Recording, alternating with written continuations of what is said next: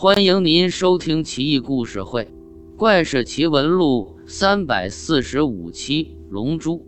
南宋孝宗乾道己丑年七月二十一，豫章武宁县有个富塘村，青天白日突然电闪雷鸣，风雨交加，几个放牛的牧童躲避不及，当场淋成落汤鸡。他们看见西北方的天空中。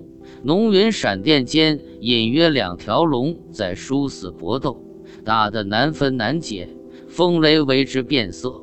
忽然，东南方向几声霹雳巨响，把两条龙打开，很快就狼狈逃窜了。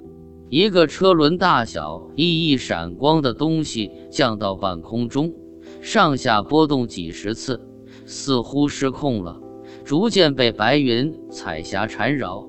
不再跳动，径直落了下来，在农田里闪着耀眼的光芒。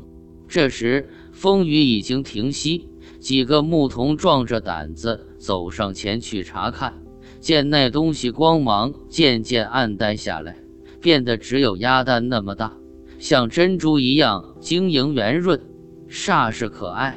几个牧童你争我抢，打了起来。两个樵夫赶来。挥起砍刀，想把那东西砍成几份分给孩子们，不料一刀下去，震得手臂发麻。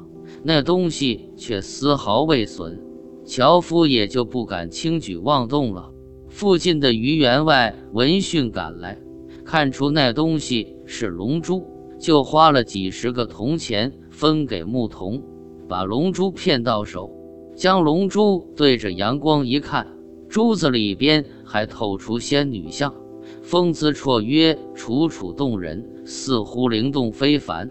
后来，一个姓徐的有钱人花重金将龙珠买下。豫章太守吴明可听闻此事，到徐家探访，想一睹为快。